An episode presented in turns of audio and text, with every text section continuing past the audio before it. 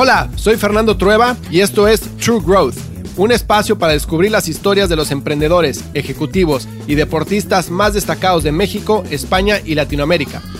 Con este podcast busco compartir la experiencia de gente inspiradora que ha conseguido salirse del molde y ha luchado incansablemente para conseguir sus sueños. En cada episodio descubrirás historias fascinantes de crecimiento personal y profesional que te ayudarán a conocer los diferentes retos que enfrentaron cada uno de ellos y cómo salieron adelante hasta lograr sus objetivos. Si al término de cada episodio aprendiste algo, logré inspirarte, motivarte o simplemente que te cuestiones si realmente estás haciendo lo que quieres hacer, entonces habré conseguido mi objetivo.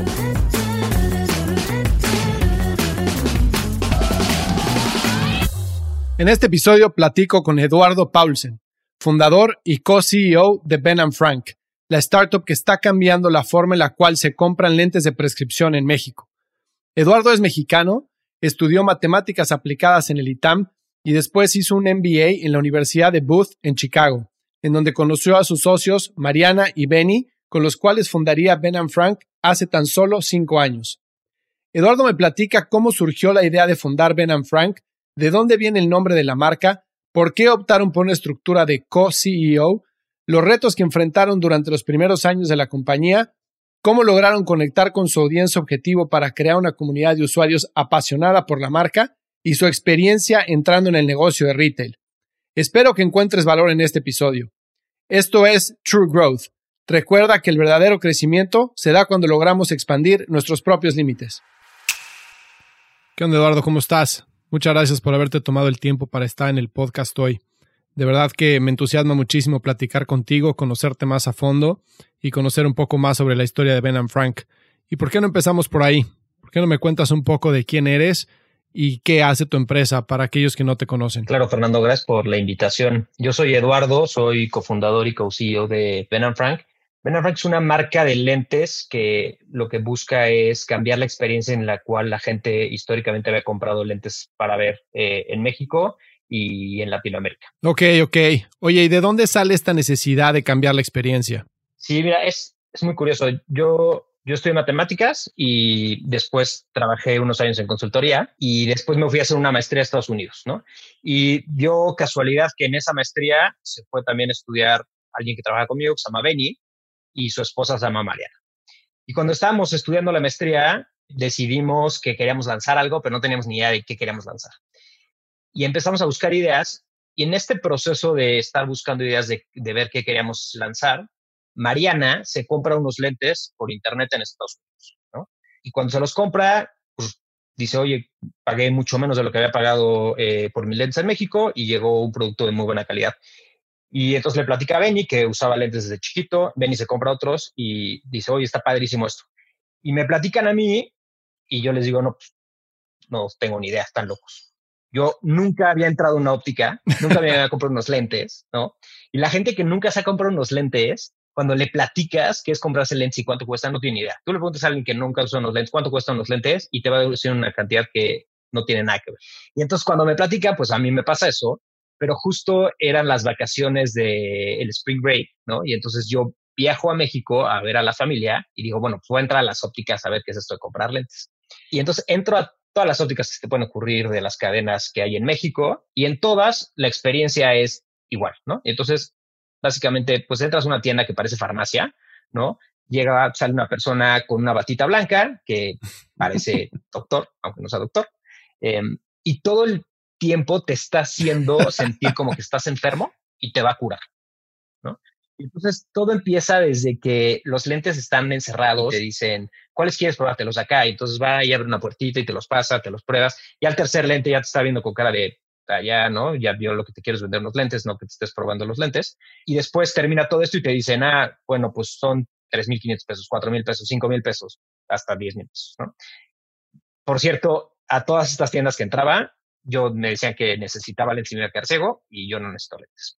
Y entonces regreso de mis vacaciones y le digo a Meli Marena, creo que esto ojalá esta industria necesita una solución, hay algo que se puede hacer. Y empezamos a investigar y nos damos cuenta, empezamos a buscar modelos que hayan surgido en otros lados del mundo y decimos, México necesita un modelo de este estilo y empezamos a ver cómo lo adaptamos. Y lo primero que decidimos es, tenemos que generar una marca, ¿no? Porque una parte importante de lo que queremos hacer es que esto no sea una experiencia médica, sea una experiencia de moda, te estás poniendo un, un accesorio. A mí me gusta mucho comparar que es comprar lentes es como si fueras a comprar zapatos y lo único que les importa es cómo pisas. Y como nadie compra zapatos así, ¿no? Lo que la gente cuando va a comprar zapatos es como se me ven bonitos los zapatos también. Eso es muy importante. Y eso es algo que no era importante en la parte de los lentes. Eh, y entonces decimos, ok, queremos montar una marca que tenga que ver con experiencia, que tenga que ver con moda. Y somos un ingeniero químico, que es Benny, una economista, que es Mariana, y un matemático.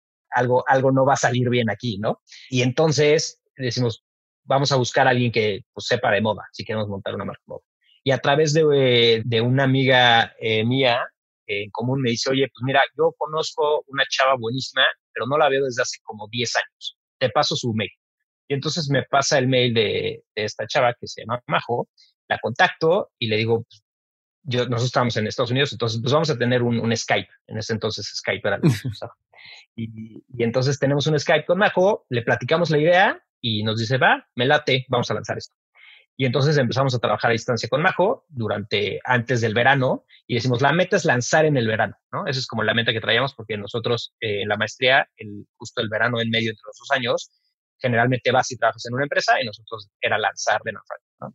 Y entonces empezamos a trabajar con la meta de lanzar el verano y llega el verano y venimos a México y ahí conocimos a Majo ya físicamente en la oficina de, de, de, uno de los proveedores que llega Majo, llega Majo y dice, oye, ¿tus socios llegaron? Pues no sé, porque literalmente nunca los he visto en físico. Eh, y, y, entonces ya como estamos también ahí, fue como, ah, nosotros somos, nosotros somos, y los conocimos ahí.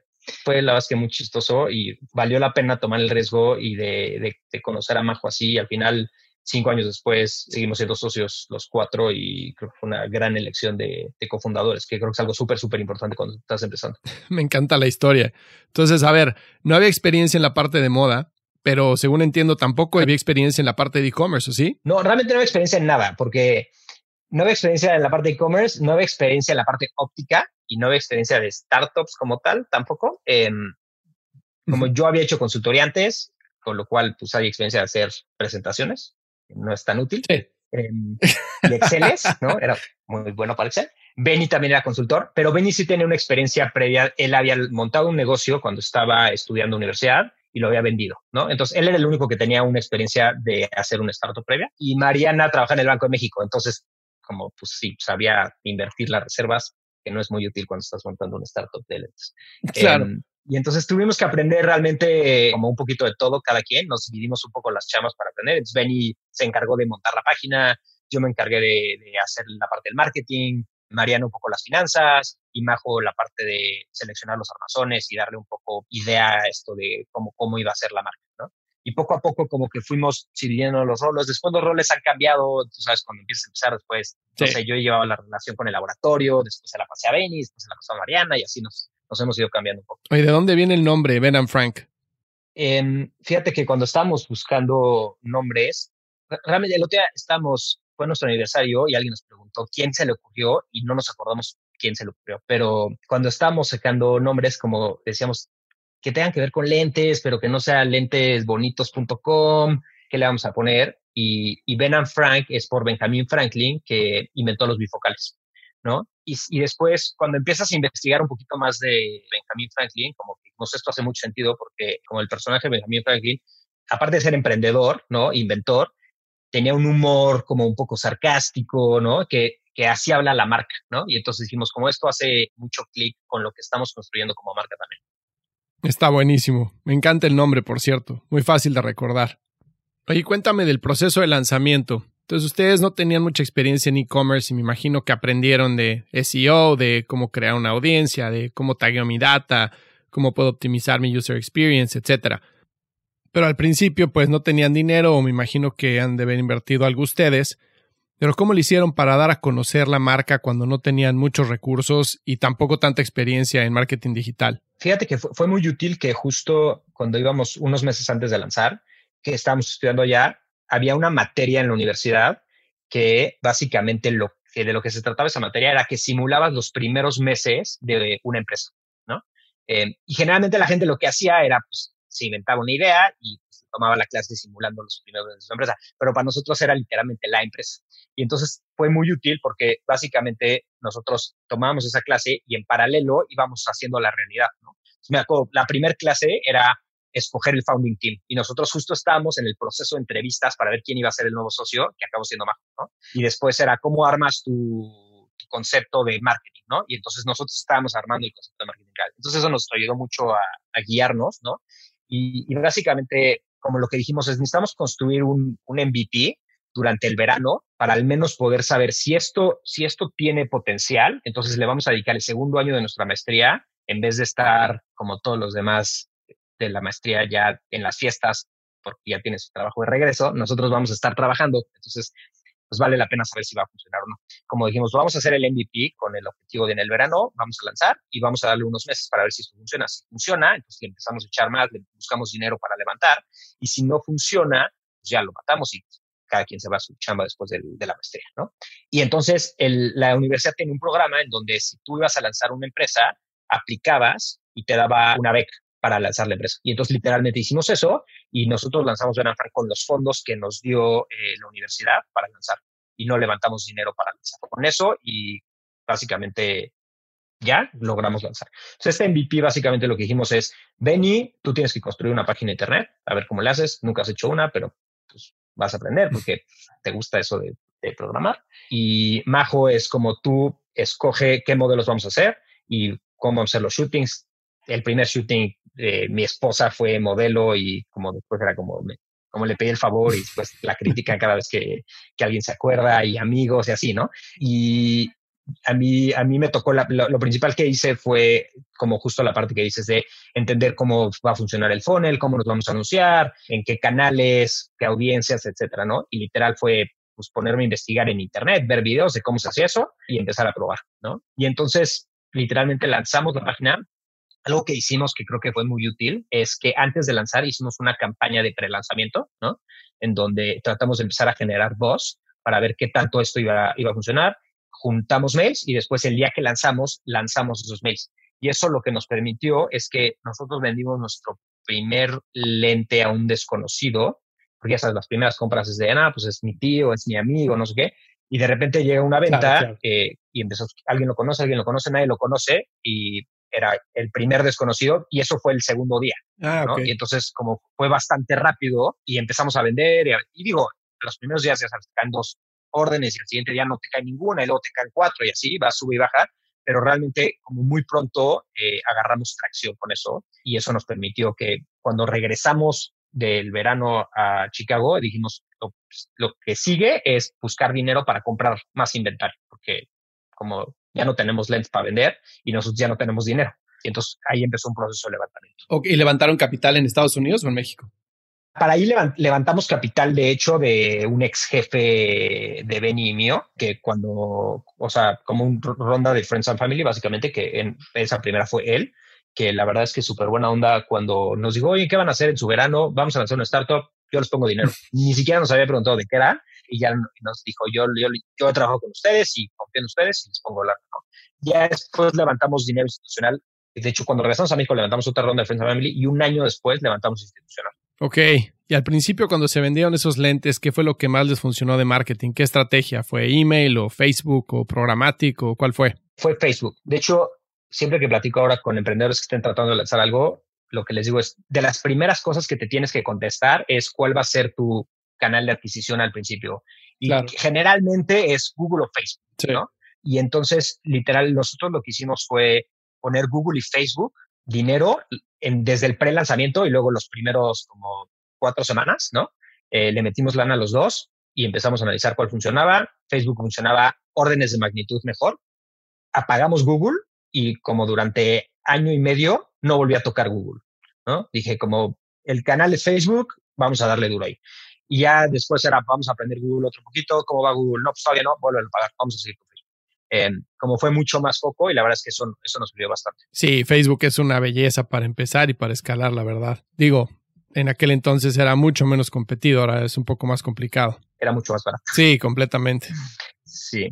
Ahora, también he oído muchas startups que te dicen, a mí Google me funcionó por el tipo de producto, ¿no? Sí, exacto. Y ahora mucho SEO también. Sí. Y mencionaste que son cuatro socios, pero ustedes tienen una estructura que es poco común, que es la de tener co-CEOs, o sea, tener dos CEOs al mismo tiempo. ¿Qué beneficios te trae esta estructura? Sí, bueno, de los cuatro socios ahorita operamos tres. Como te platiqué, Mariana y Benny están casados.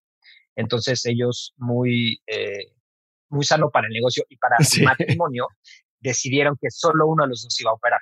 Entonces realmente fuera de este verano, los primeros meses que operábamos los cuatro desde allá, eh, después de eso ellos hicieron solo uno se va a quedar y la que se va a quedar es Mariana y Benny no. Entonces Benny ya, digamos, es fundador, pero ya no opera. Nada. Mm. Em, y entonces después de eso, Majo siempre ha tenido como un rol como muy particular, porque ella, por la experiencia que trae y su perfil era como ella es la que sabe de modas, la que sabe diseño, y entonces como su rol está como muy enfocado eso, ¿no? Y entonces como es la dueña de la marca, así es como nos gusta decirlo. todo lo que toca la marca tiene que pasar por ella. Y después, el perfil de Mariana y el mío es más o menos similar, como los dos, como tenemos una carrera medio analítica y después tenemos después un, un, un MBA. En algún momento como después de haber estado trabajando esos primeros meses no había roles definidos como tal, ¿no? Como no había posiciones. Y en algún momento dijimos, oye, pues de como cómo va a ser la, como la división. Em, y habíamos oído hablar del modelo de co-CEOs y, y, la verdad es que como genera muchas dudas, ¿no? Y, y, sobre todo cuando vas con externos, como era un foco rojo, ¿no?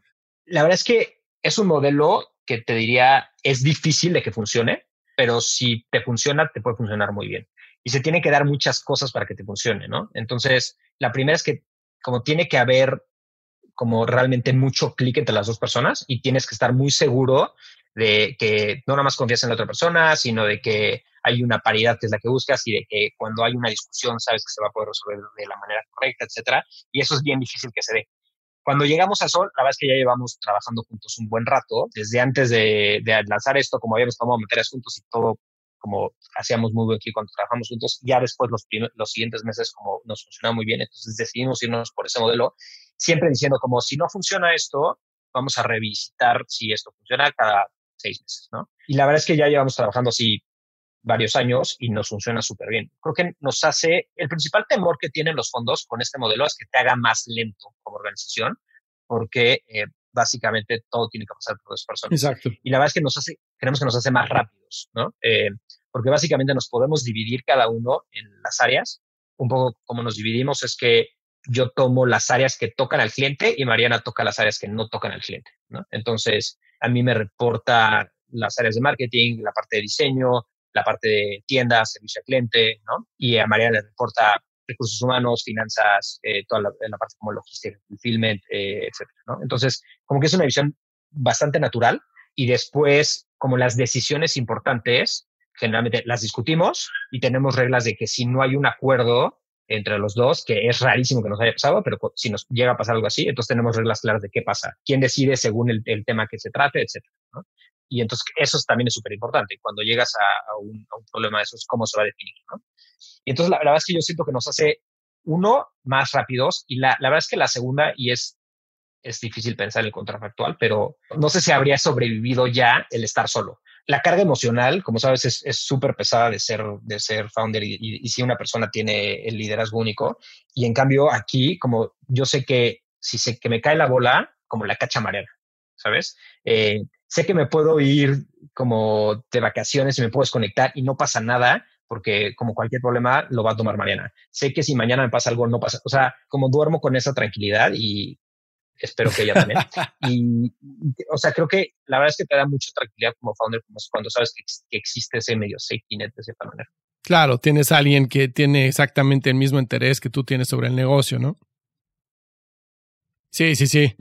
Oye, muchas veces lo que se recomienda es que cuando te asocias con alguien o tienes un partner para poner un negocio, busques a alguien que te complemente, que no tenga las mismas habilidades que tú, alguien que te aporte diferente tipo de experiencia, de habilidades, de conocimiento. Y suena por lo que platicaste que Mariana y tú tienen una carrera en el lado analítico. Entonces, ¿crees que se complementen o son demasiado parecidos? No, sí, yo, creo que sí nos complementamos en bastante muchas cosas. Por ejemplo, yo soy súper soso para como relaciones así, como cuando hay que hacer un tema de ir a pichar y así, como ella es mucho mejor para eso.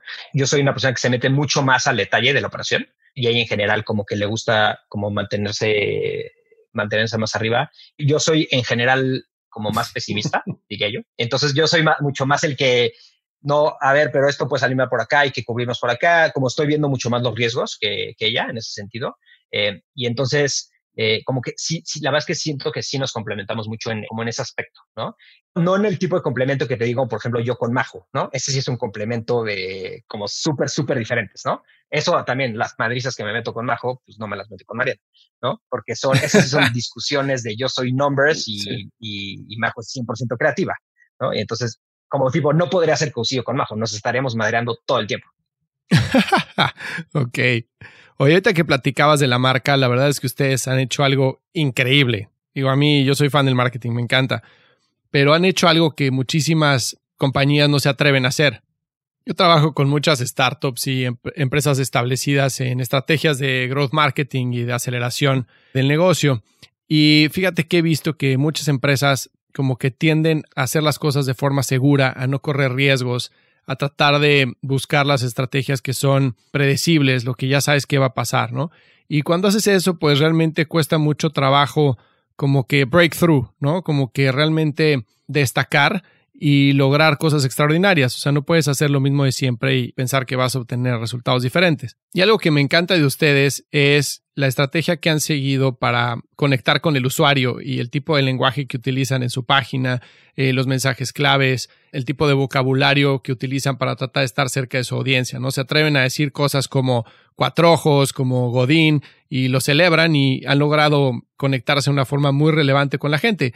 Que evidentemente cuando lo ves desde fuera, pues suena lógico, ¿no? Dices, oye, mi audiencia es joven, mi audiencia eh, le gusta este tipo de cosas, así es como hablan cuando están con sus amigos y con la gente de confianza, pues vamos a hablarles igual. Pero muchas veces no es fácil tomar esa decisión porque es un camino arriesgado. Entonces, ¿qué tan sencillo fue para ustedes hacer esto? ¿Cuál fue el insight que tomaron en cuenta? Creo que yo te diría, fue bastante fácil. Lo que después fue difícil fue mantenerlo, ¿no? Em, ah, Al principio fue entre, entre pensado de que queríamos construir esa marca y entre que a nosotros como como nos divertíamos haciéndolo, ¿sabes?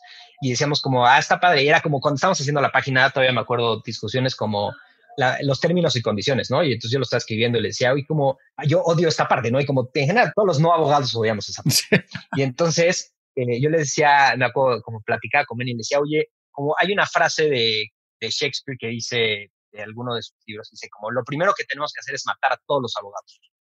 Y le decía, Benny, ¿por qué no ponemos eso hasta arriba de los términos y condiciones?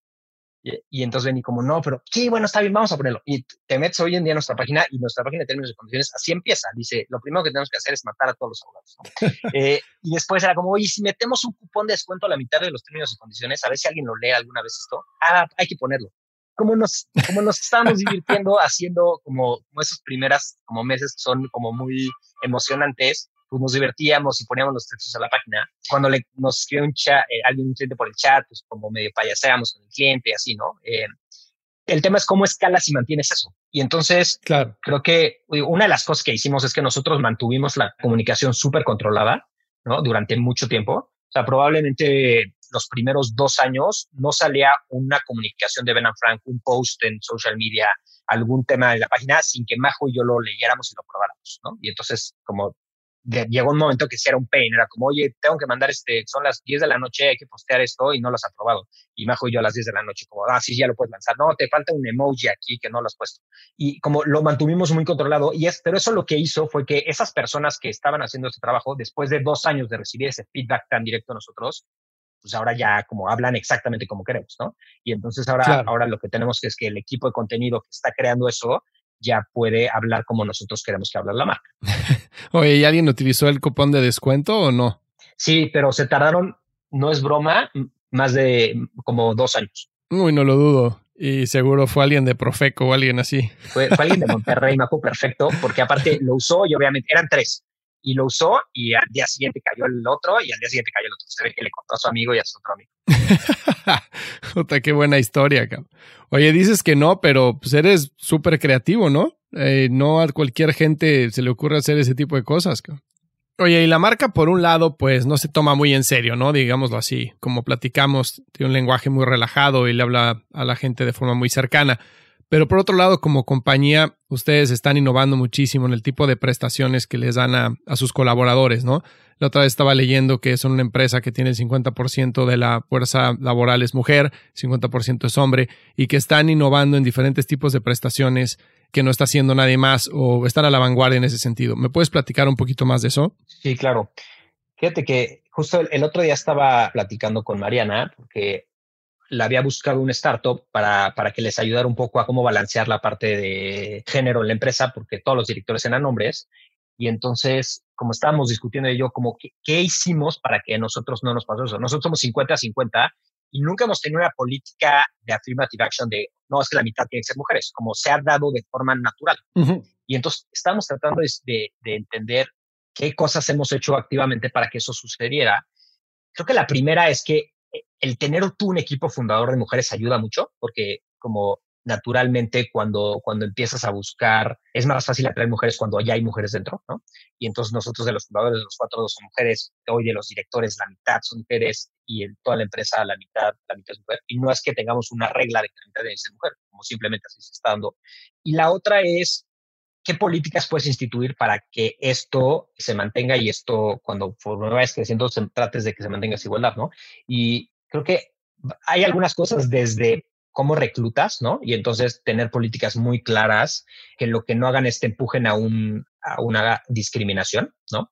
Y la otra es tener prestaciones, que aquí pasa un poco contraintuitivo, porque realmente nuestras prestaciones no empujan a que tengamos más mujeres, probablemente empujan a que tengamos diría hasta menos mujeres, pero lo que estamos buscando es que haya un tema de igualdad de género, no solo dentro de la empresa, sino en la sociedad, ¿no? Entonces, algo que nosotros queremos, que tenemos que hacer es que las prestaciones eh, en temas de maternity, paternity, eventualmente sean iguales, ¿no? En muchos países europeos así es como funciona.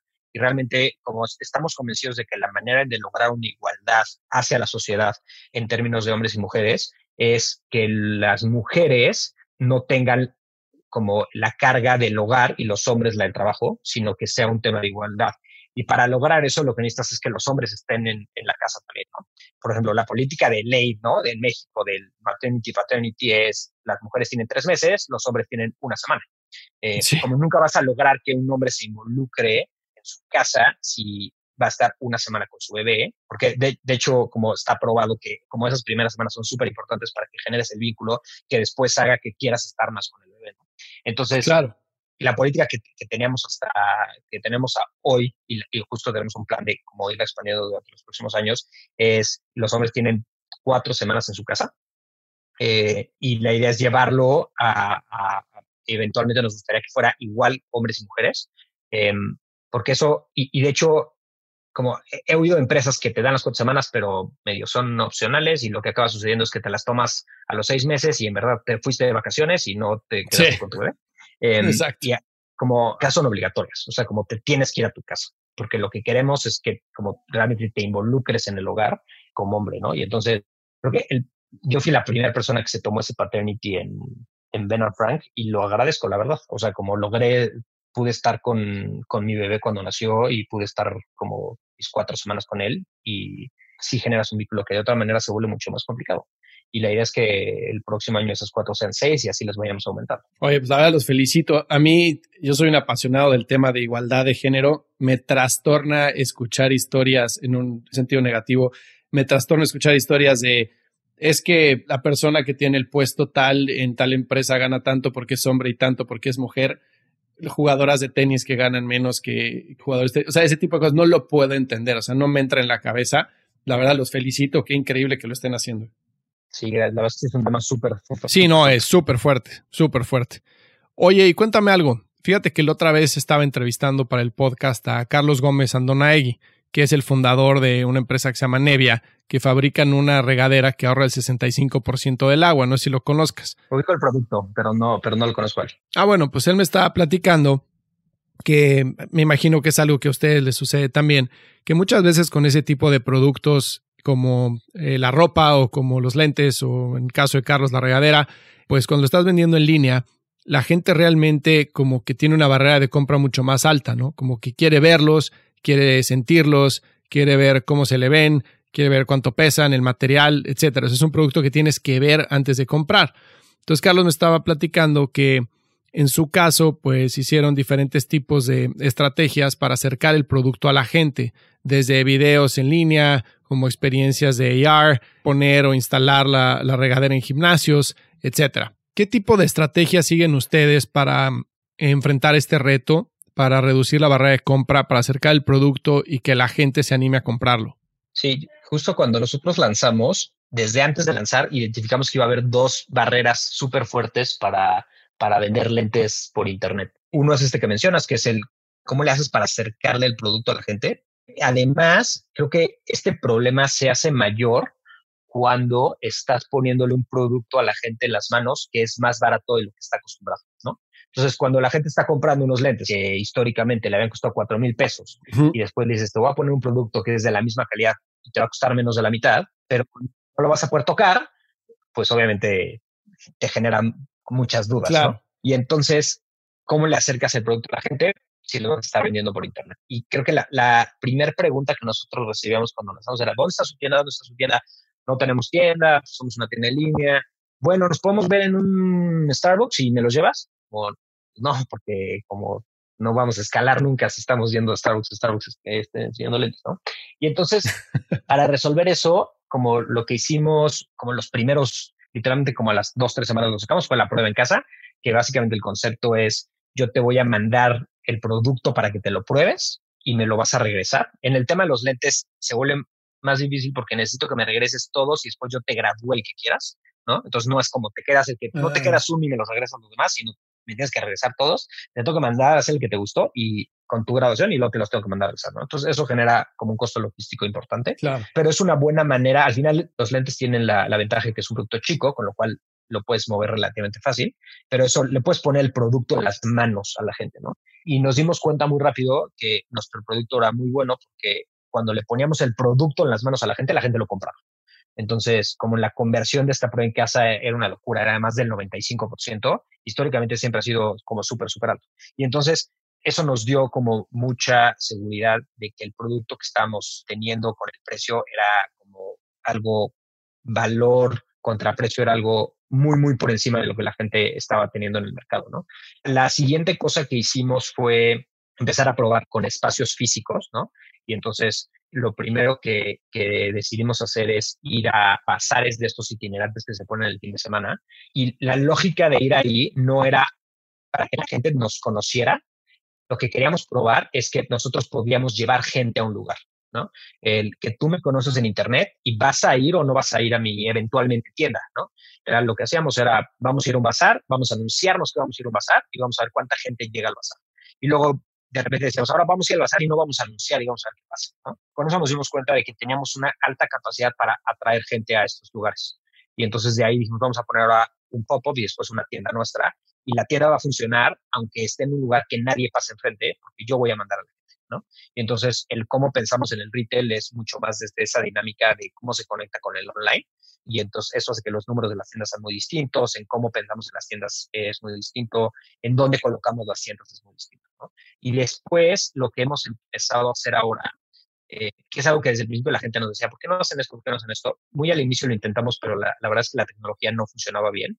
Era la prueba virtual, ¿no? En donde desde tu casa te puedas, te puedas estar probando los lentes. El problema con eso es que la tecnología de hace unos años, la verdad es que era bastante mala y entonces te ponen unos lentes de un tamaño que no eran y entonces como decían, nada, ya te llegan a tu casa y dices como, no se me ven como está en la prueba virtual, como quiero una devolución. Mm. Ha mejorado mucho la tecnología y ahora ya puedes hacer cosas que se parecen mucho más a la realidad. Al final no tocas el producto, entonces no es exactamente igual, pero sí te da una mejor idea, al menos para decir, ok, estos son los cuatro lentes que más me gustaron, voy a pedir una prueba en casa con esos lentes, ¿no? Eh, y entonces con eso ayudas mucho.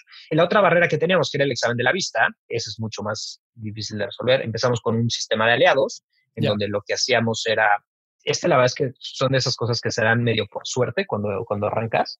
Habíamos identificado el problema y habíamos ideado medio una solución, pero habíamos dicho esto va a estar muy complicado de implementar, entonces no lo vamos a hacer desde un inicio, que era empezar a generar como alianzas con algunos lugares que hicieran exámenes de la vista por nosotros.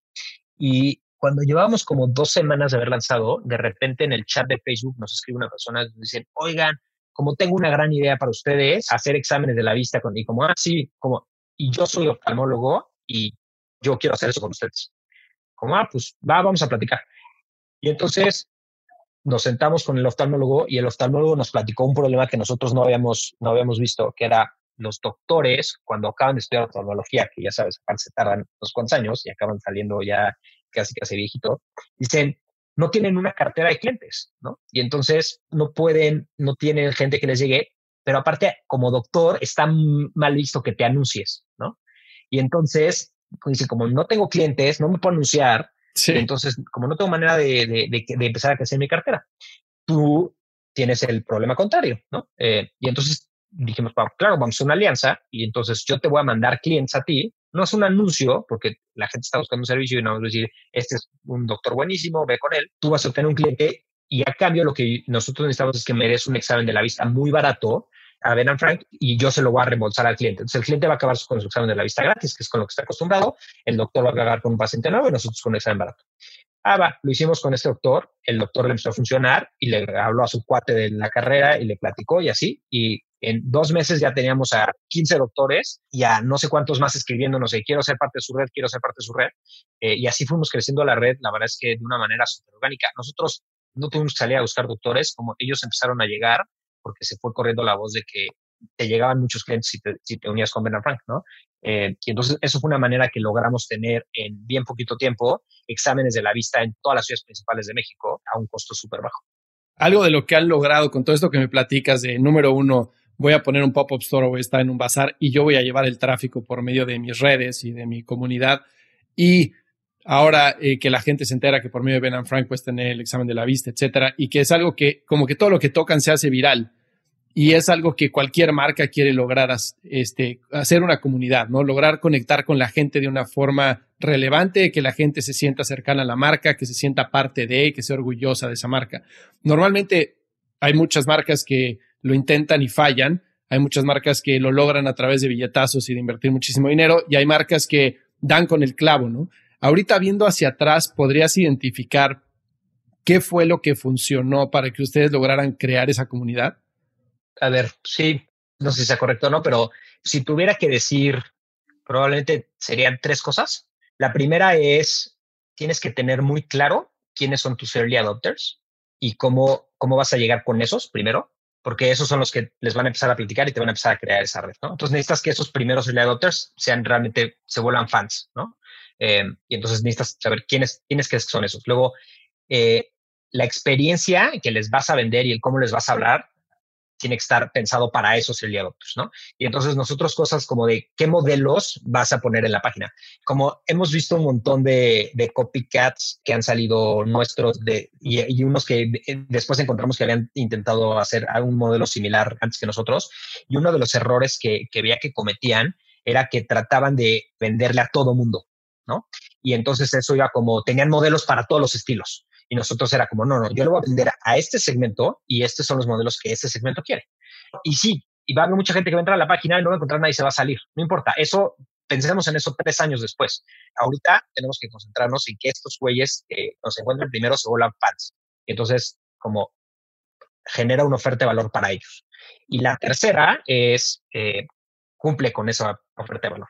Y entonces, de repente también, como me, he topado con emprendedores que, que, lo que te dicen es, es más importante crecer rápido que cumplirle al 100 al cliente, ¿no? Y nosotros justo la filosofía que seguimos es, no, no, no, o sea, si, si estás creciendo, pero eso está demeritando la experiencia del cliente, entonces mejor bájale a la velocidad de crecimiento, ¿no? Arregla primero tus problemas y después vuelve a crecer.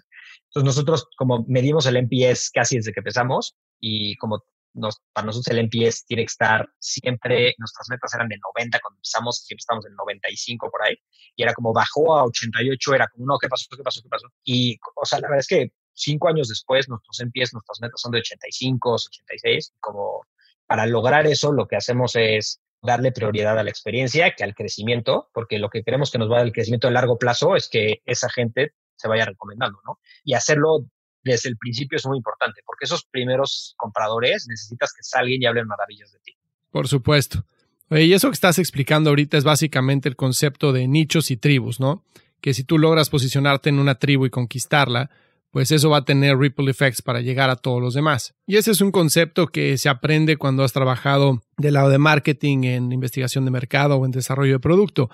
Pero ustedes realmente no tenían una experiencia así. ¿Eso fue algo que lo aprendieron en el MBA o de dónde salió ese concepto? ¿Cómo, cómo lo posicionaron de esa forma? Pues no me acuerdo, pero igual algo del MBA y probablemente Majo también tenía como bastante claridad de cómo yo le quiero hablar a este segmento y cómo le vamos a hablar a este segmento, ¿no? Em, y, como esta construcción de, marca. Pero la verdad es que no te diría que fue perfecto. Yo me acuerdo, uno de nuestros primeros eslogans era algo así como lentes para todos, ¿no? Y entonces lo tuvimos muy poco tiempo, pero sí lo tuvimos un tiempo y después fue como, no, justo esto es lo que está mal, como esto es lo que no tenemos que hacer. No son lentes para todos, son lentes para estos güeyes. Y entonces cambiamos el eslogan, ¿no? Pero, o sea, al, final no lo teníamos tan claro, ¿no? O sea, como hoy en retrospectiva digo, como le atinamos estas cosas, pero tampoco le atinamos al 100. Ya, ya, ya, ya, ok. Hoy estabas platicando de que abrieron unas tiendas en Monterrey y Guadalajara, ¿no?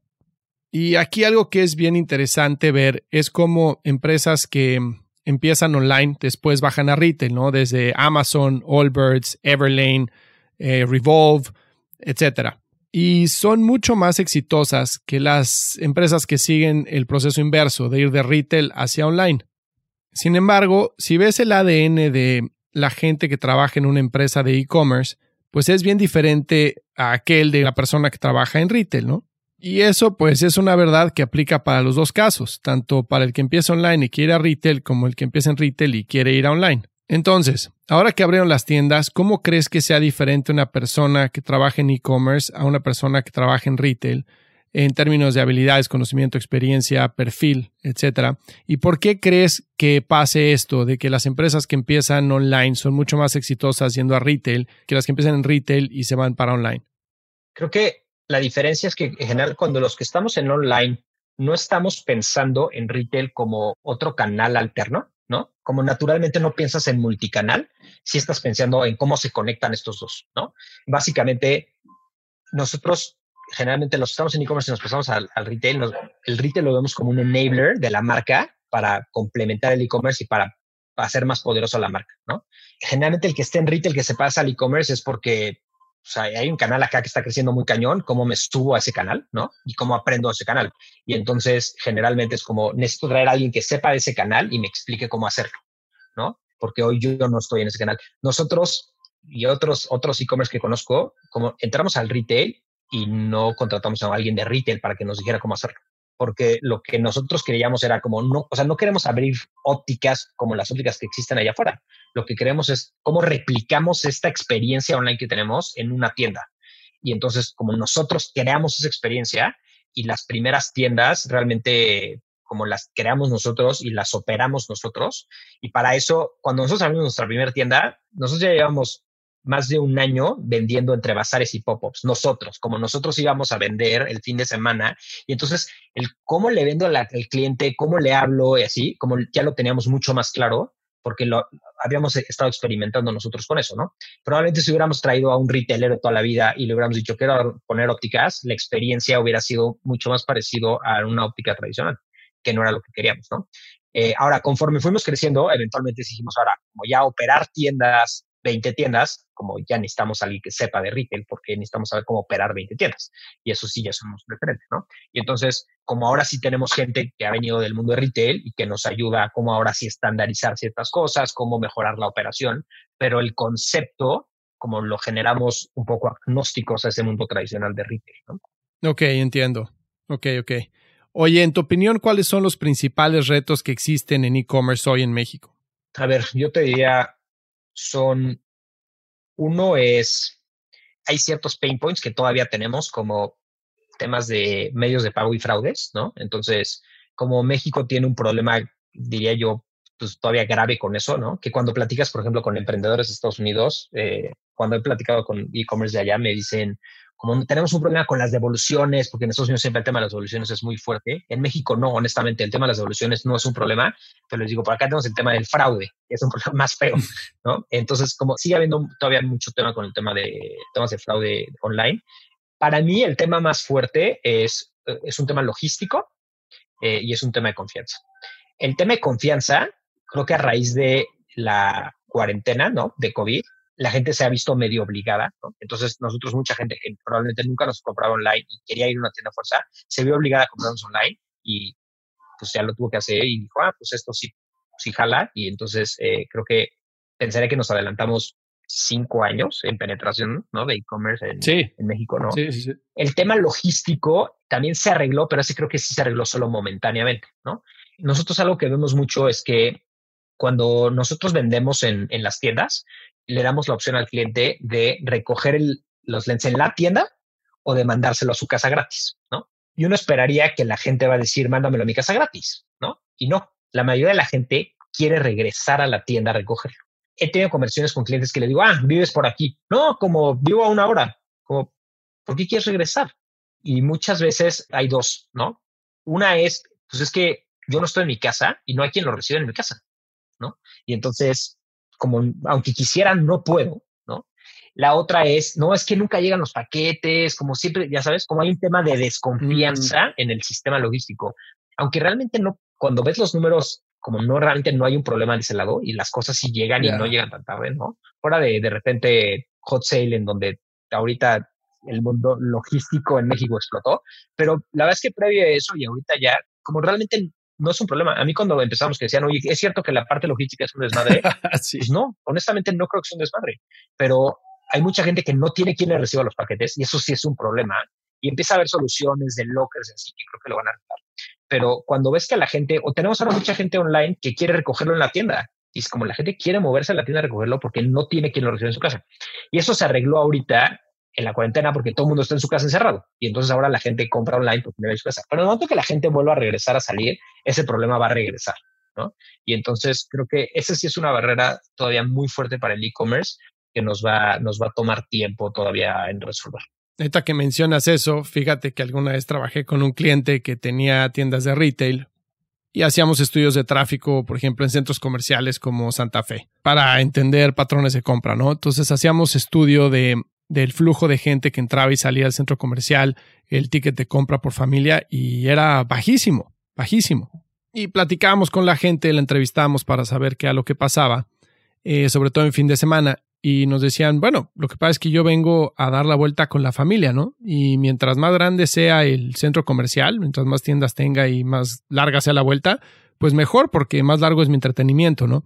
Entonces realmente la gente no iba precisamente a comprar una tienda, sino iba a dar la vuelta y a pasar el día. Creo que algo que ha cambiado también ahora durante COVID del comportamiento de retail es, un poco eso, ¿no? Ahora la gente que está yendo a, a los centros comerciales es porque quiere ir a comprar algo, no quiere ir a pasear. ¿no? Por un lado, pues tienes menos ventas, ¿no? Porque pues ese otro flujo, pues si algo te compraba. Por otro lado, tienes conversiones más altas, porque ahora como no tienes a esta persona que nada más estaba como curioseando en la tienda, ahora la gente que ya se rifó para meterse una tienda ahorita cerrada es porque quiere algo, ¿no? Eh, entonces, es un contrapeso que también ayuda un poco. A ver, Eduardo, un par de preguntas para cerrar, eh, un poco más del lado de Eduardo como persona y no tanto de Ben and Frank. La primera es, ¿qué es para ti el éxito? Qué pregunta tan complicada, ¿eh? Soy, malísimo para esas preguntas. Soy Te voy a decir por qué hago esta pregunta. Lo que pasa es que creo que hay un problema general en el cual muchas veces tomamos decisiones en base a lo que las demás personas piensen sobre nosotros.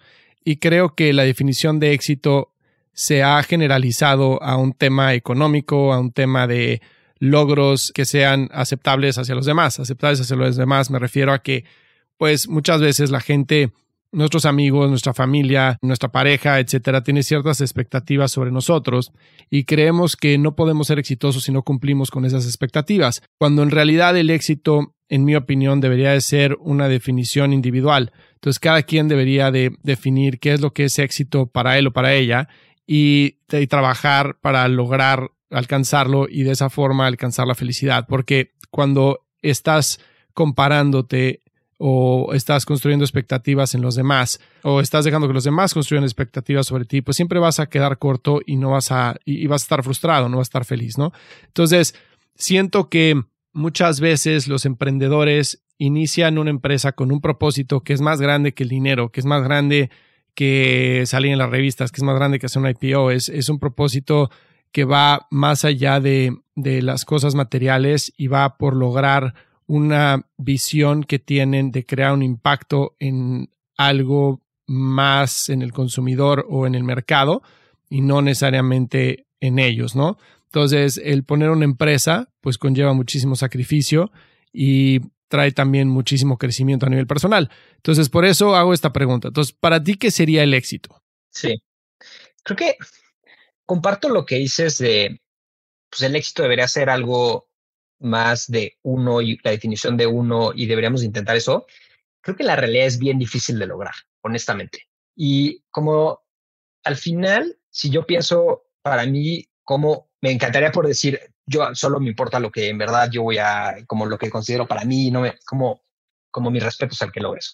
Hay una carga súper importante de que definamos éxito con base en cómo los demás ven nuestro éxito, ¿no? Y entonces, o sea, para mí éxito sí también es mucho en la validación externa, que digan como, ah, sí, como estás logrando éxito, ¿no? O sea, al final como somos seres como sociales y que necesitamos como esa validación externa, ¿no? Como creo que lo que tiene el, emprendedor justo es toma este riesgo eh, y muchas veces no es un tema de dinero, puede ser hasta un tema hasta de ego, de querer decir, claro, pues es que yo quiero ese éxito y que la gente diga como, ah, mira este güey lo que logró. Y la probabilidad de que lo logres es súper baja, ¿no? Es como medio comprar un boleto de lotería y si lo ganas, pues a todo dar, eh, pero medio estás, es, es, un poco lo que sí estás comprando. Como alguna vez hicimos un ejercicio como fundadores que lo que tratamos de ver era qué es lo que más como valoras de ahorita estar en Ben Frank y por qué no te saldrías, ¿no? Y mm. las opciones eran algo así como por lo que te gusta tu trabajo, ¿no? Por dinero o por un tema de como orgullo y pues sí, como orgullo, ego, validación externa. Y todos como primero pensamos como, ah, van a poner, e, esta persona va a poner dinero, esta persona va a poner que le gusta lo que está haciendo y así. Todos coincidimos en que la principal razón era un tema de orgullo y de ego. Y de decir, si me salgo de aquí, te da un tema de FOMO, de decir, no, es que imagínate que esto en 10 años es 10 veces más grande y como yo pude estar como montado en ese rush y no lo estuve. Y como yo decía, como no es un tema igual y de lo que estás haciendo en el día a día, porque igual y si me salgo aquí y me monto tu startup o me voy a una empresa grande, voy a seguir teniendo ese reto intelectual, ¿no? Voy a seguir teniendo esa presión, como si lo puedo conseguir en otro lado. Pero el tener ese orgullo de decir, yo, yo hice eso, eso no lo, voy a, no lo voy a conseguir tan. Y al final, igual es, es un tema como interno, pero como esa validación externa que diga como, ah, tú, o sea, como cuando me topo a alguien en la calle y trae los lentes, digo como, güey, como esos lentes no los traería esa persona puesta si yo hace cinco años no hubiera hecho esto. Bueno, claro. Como esa sensación se siente muy bien. Claro. Sí, no, bueno, por supuesto. Te entiendo y te agradezco enormemente la sinceridad, que creo que mucho de lo que estás diciendo, que es un tema de ego, es un tema de ego, pero para ti, o sea, un ego interno de probarte algo a ti mismo, no necesariamente probárselo a los demás. Obviamente el tema de la validación es súper importante y a todos nos, nos afecta, ¿no? Como dices, somos seres sociales y buscamos la validación de los demás. Pero realmente es un tema de, como dices, yo empecé esto y quiero probarme a mí mismo que puedo lograrlo, como de no dejar las cosas a la mitad, ¿no? Sí, como quiero ver hasta dónde llega. Exactamente, exactamente. Oye, ¿te gustaría agregar algo más? No, la verdad es que mil gracias por, por el tiempo. Eh, disfruté muchísimo la conversación. Igualmente. Espero que tú también. Yo también, claro que sí. Te agradezco muchísimo el tiempo y espero que sigamos en contacto y nuevamente agradecerte por compartir tu historia con nosotros. Te mando un abrazo. Claro que sí. Un abrazo, Fernando. Si encontraste valor en este episodio, cuéntale a alguien. Y si no, también cuéntale a alguien. La mejor forma de ayudarnos es compartiendo tu opinión. Síguenos en Instagram, arroba truegrowthco, o envíanos un correo a hola arroba truegrowthco.com. Leemos todos los mensajes y nos encanta estar en contacto contigo. Califícanos con 5 estrellas en iTunes o donde sea que nos estés escuchando para que podamos seguir creciendo y tengamos más invitados para ti. Menciónanos en Instagram y comenta lo que más te gustó de este episodio. Puedes encontrar las notas y referencias mencionadas en este episodio en truegrowthco.com diagonal podcast. Muchas gracias por escucharnos. Yo soy Fernando Trueba y te espero en el siguiente episodio de True Growth Podcast. Mientras tanto, sigue creciendo.